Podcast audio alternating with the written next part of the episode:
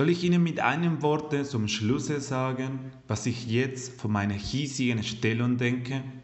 Dass ich für Zürich passe und Zürich für mich.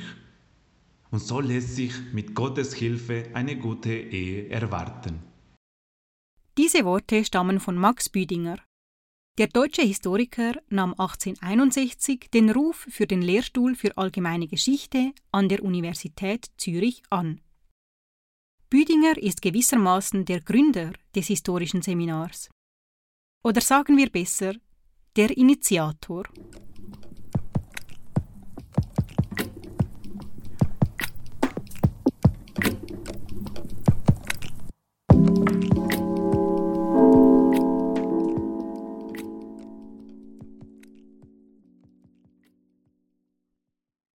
Sowohl die historische Disziplin als auch die Universität waren noch jung, als Max Büdinger in Zürich ankam. Die Hochschule war kaum 30 Jahre alt. Das aktuelle Hauptgebäude war nur ein Traum. Seine ersten Veranstaltungen hielt Büdinger am sogenannten Hinteramt des ehemaligen Augustinerklosters in der Altstadt. Zu Büdingers Zeiten konnte man 300 Studierende an der gesamten Universität Zürich zählen. Heute sind am HS alleine ungefähr 1200 Studierende im Hauptfach Geschichte eingeschrieben. Professor Max Büdinger trat sein akademisches Lehramt mit einer Vorlesung an. Dieser Brauch hat sich bis heute durchgesetzt. Seine Antrittsvorlesung trug den Titel Darstellung der allgemeinen Geschichte, im Besonderen des Mittelalters. Die Zeremonie war dennoch prächtiger als in der Gegenwart.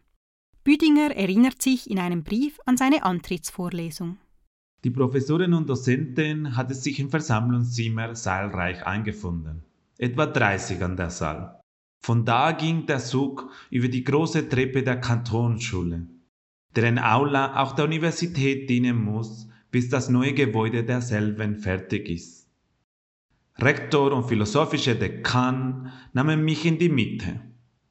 Die philosophische Fakultät dann die theologische, juristische, medizinischen folgten. Nachdem wir alle angetreten waren und das etwas 80 Köpfe zählende Publikum Zeit gewonnen hatte, unsere respektiven Längen zu messen, gab mir der Rektor mit stummer Verbeugung und entsprechender Handbewegung das Zeichen, das obere Katheder zu besteigen. Als Büdinger seine ersten Lehrveranstaltungen durchführen durfte, hatte er Sorgen um seine Zuhörerschaft. Dank seiner Antrittsvorlesung wuchs sie aber bald. In der Tat hatte ich vor meiner Antrittsrede eins, sage einen Zuhörer. Und er ist ein entschiedener Trottel. Bis zum 26. hatten sich sieben gemeldet. Und an diesem Tage begann ich mein Hauptkolleg über Mittelalter. Jetzt habe ich nach fünf Stunden bereits 18 eingeschriebenen Zuhörer und darf noch etwa zehn weitere erwarten, welche seit gestern kommen. 90 Veranstaltungen führte Büdinger in seinen elf Jahren an der Universität Zürich durch. Er war eifrig und lehrte viel. Max Büdinger bildete die Historikerschaft der Zukunft hauptsächlich in seinen regelmäßigen historischen Übungen aus. Das ist aber keine Ausnahme, wie Falko Schnicke erzählt. Und das Ziel ist dann eben neben Vorlesungen, die bisher die dominierende Unterrichtsform gewesen sind, eine neue Lehrform zu schaffen, die speziell an die Bedürfnisse der Geschichtswissenschaft als Disziplin Rücksicht nahm. Und die lehnen sich an die germanistischen Seminare äh, an, die äh, am Ende des 18. Jahrhunderts entstanden sind und ähm, dann aber auch an das Vorbild Leopold von Rankes, der sie dann nicht eben neu erfindet, aber in die Geschichtswissenschaft transferiert in seinem Berliner Seminar Anfang der 1830er Jahre und dem dann seine Schüler ähm, folgen. Es war in den Seminaren und Übungen von Leopold von Ranke, in denen die historisch-kritische Methode der Quellenbehandlung vermittelt wurde. In den Seminaren von Leopold von Ranke war Büdinger mit dabei, als Student. Ranke war einer der Gründerväter der modernen Geschichtswissenschaft in Europa. Historismus ist eine zentrale Epoche in der Entwicklung der historischen Forschung. Geschichte wurde dadurch eine autonome wissenschaftliche Disziplin. Entsprechend war die Erarbeitung einer theoretisch-methodischen Grundlage von entscheidender Bedeutung. Falko Schnicke hat in seiner Dissertation zur männlichen Disziplin geforscht und erzählt aus seiner Publikation. Auch das hat äh, etwas zu tun mit der in dieser Zeit sehr relevanten Etablierung und Ausbildung fachlicher Standards. Und Quellen äh, im Sinne von Archivmaterial spielen hier eine wichtige Rolle, weil sie dabei helfen, die Disziplin der Geschichtswissenschaft mit einem Alleinstellungsmerkmal zu versehen. Also die Frage, die sich Historiker äh, im 19. Jahrhundert stellen, ist, was macht unser Fach einzigartig und was macht unser Fach damit zu einem Fach? Büdingers Übungen waren der Ort dieser kritischen Schule, des Historismus. Darin versuchte Büdinger seine Studierenden die methodische Gründlichkeit zu vermitteln. Jene Gründlichkeit hatte Büdinger einst von seinem Lehrer Leopold von Ranke gelernt und brachte sie nun nach Zürich. Was heute in den Proseminaren zu hören ist, gehörte früher zu jenen historischen Übungen. Äußere und innere Quellenkritik waren die Hauptaspekte des wissenschaftlichen Rüstzeugs. Ranke gestaltete diese Generationen in Deutschland, wie Falko Schnicke erläutert. Es gibt so ein Verzeichnis von Rankes Schülern, wo irgendwie so 600 Leute aufgelistet sind. Und das ist wirklich ziemlich beeindruckend zu sehen, wie viele Leute durch diese, durch diese Seminare gegangen sind und wie wichtig, also auch quantitativ, diese, diese Form der Ausbildung gewesen ist. Weil es gibt auch diese These, dass der Historismus, äh, die Geschichtswissenschaft im Historismus sich im Grunde selbst reproduziert hat, weil die immer Schüler von Ranke und Schüler von Schülern von Ranke berufen haben. Wie Ranke versuchte Büdinger auch der neuen Generation von Historikern die wissenschaftlichen Prinzipien zu übermitteln. Auf die Tradition des Historismus ist der pädagogische Erfolg von Max Büdinger wohl auch zurückzuführen. Büdinger fühlte sich pudelwohl in seinen Vorlesungen. Seine Vorlesungstätigkeit brachte ihm große Freude. Dabei ist ein anderer Kern des Historismus zu betrachten. Geschichte diente der kulturellen Orientierung der eigenen Gegenwart. In diesem Sinne war die nächste Generation von großer Relevanz. Die Bildung einer eigenen Schülerschaft sah Büdinger entsprechend als eine seiner Hauptaufgaben. Er selbst schrieb von seinen jungen Historici. Und im viel kleineren Universitätssystem ähm, des 19. Jahrhunderts im Vergleich zu heute ist diese Schülerschaft eben sehr wichtig. Also ideell diese Idee, man trägt seinen eigenen Ansatz äh, weiter und prägt über sein eigenes Werk hinaus und die Schüler werden dann auch als Erweiterung des eigenen ähm, äh, Wertes, äh, das, äh, die Schüler werden auch als Erweiterung des eigenen Werkes begriffen. Und damit ist konzeptionelle Macht verbunden, indem man Schülerschaft ausprägt und äh, sehr bewusst sich darauf konzentriert, äh, Schülergenerationen ähm, zu generieren, äh, gewinnt man konzeptionelle Macht, denn man kann damit durchsetzen, welche Schule, welcher Ansatz von Geschichtswissenschaft wird praktiziert. Und man hat auch institutionelle Macht, wer wird eben wohin äh, berufen. Zu den bedeutendsten Schülern von Max Büdinger zählten Gerold Meyer von Knonau, Wilhelm Oechsli, Paul Schweitzer, Karl Dendliker und Johann Rudolf Rahn. Jeder von ihnen hat seine Spuren in der Professionalisierung der Schweizer Geschichtswissenschaft hinterlassen. Rahn wurde zum Begründer der Kunstgeschichte, Oechsli wurde Nachfolger von Professor von Wies, Schweitzer und Dendliker prägten die Anfänge der modernen Geschichtsschreibung über die Stadt Zürich. Meyer von Knonau war der Nachfolger von Max Büdinger selbst. Büdingers Schüler wurden dann zur Gegenwart der historischen Studien der Schweiz. Doch was ist mit den Frauen? Hatte Büdinger in Zürich tatsächlich nur Studenten? Frauen studierten zu Büdingers Zeiten nicht Geschichte. Sie studierten überhaupt nicht.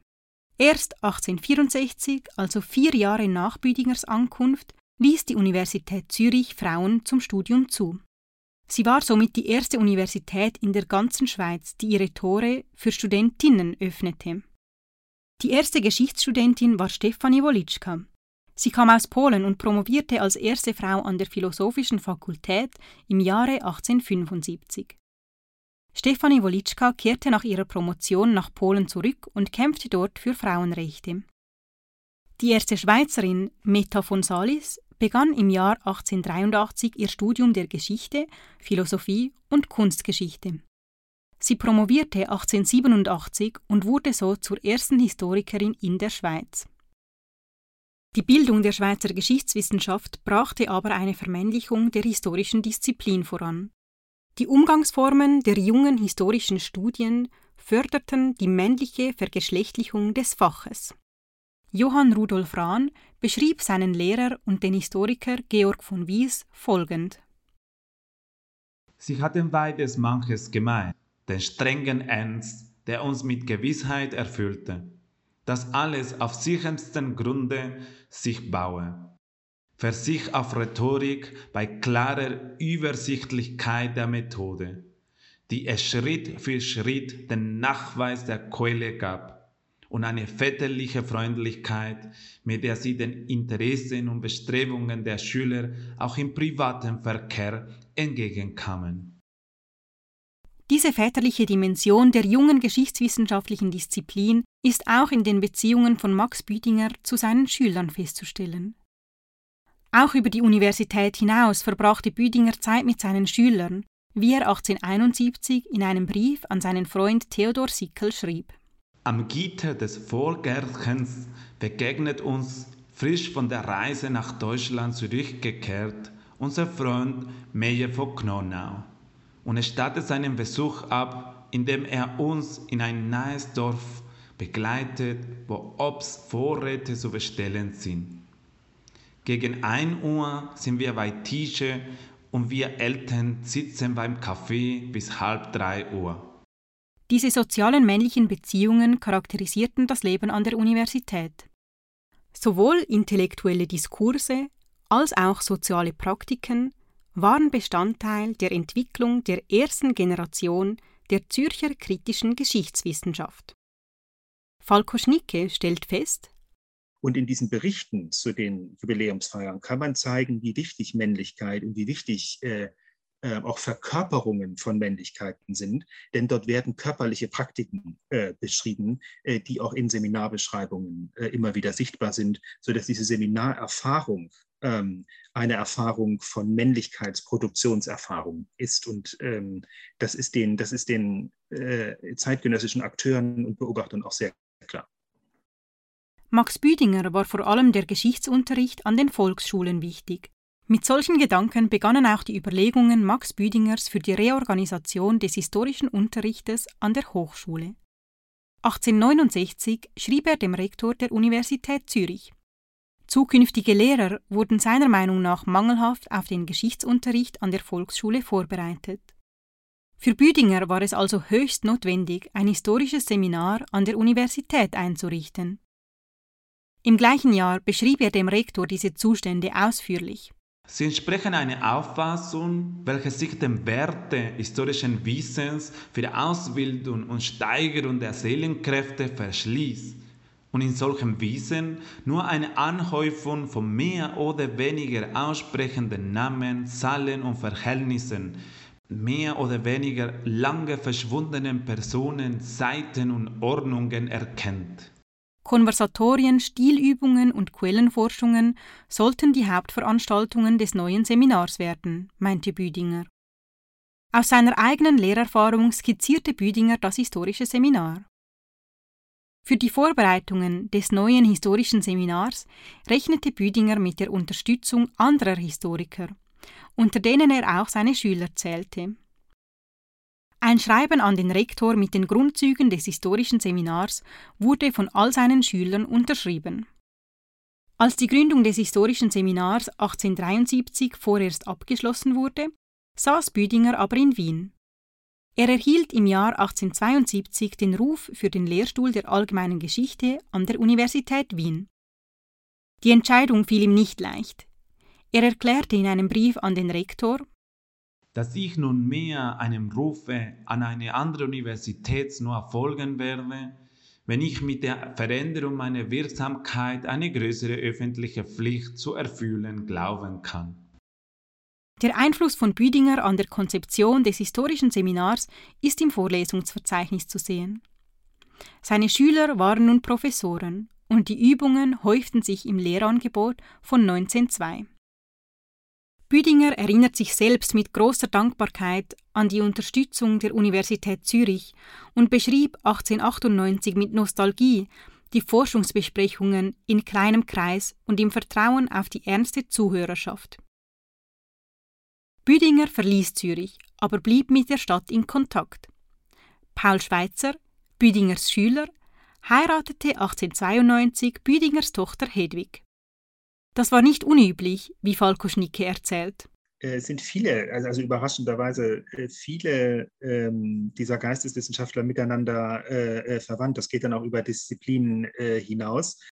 Und ich habe mich manchmal gefragt, ob diese Sexualisierung äh, eben auch was mit sowas wie ähm, biografischer Lebenswirklichkeit zu tun hat, indem man eben sieht, ähm, äh, wir männliche Wissenschaftler haben in unserem privaten Netzwerk sowas wie einen Frauentausch und heiraten untereinander und geben unsere Töchter immer an die Kollegen weiter.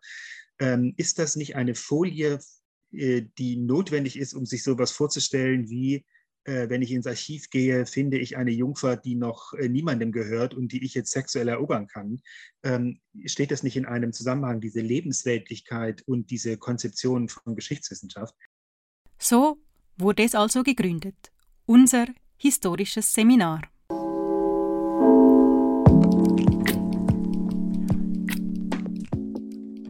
Über die Jahrzehnte veränderten sich die Strukturen. Max Büdingers Ideen und Vorschläge hatten zwar lange Bestand, doch immer wieder gab es einige Änderungen. Aber Ende des 20. Jahrhunderts tauchte etwas ganz Neues auf, die Bologna-Reform oder sagt man besser Rationalisierung oder Vermarktung? Und was hat Bologna mit Bolognese zu tun?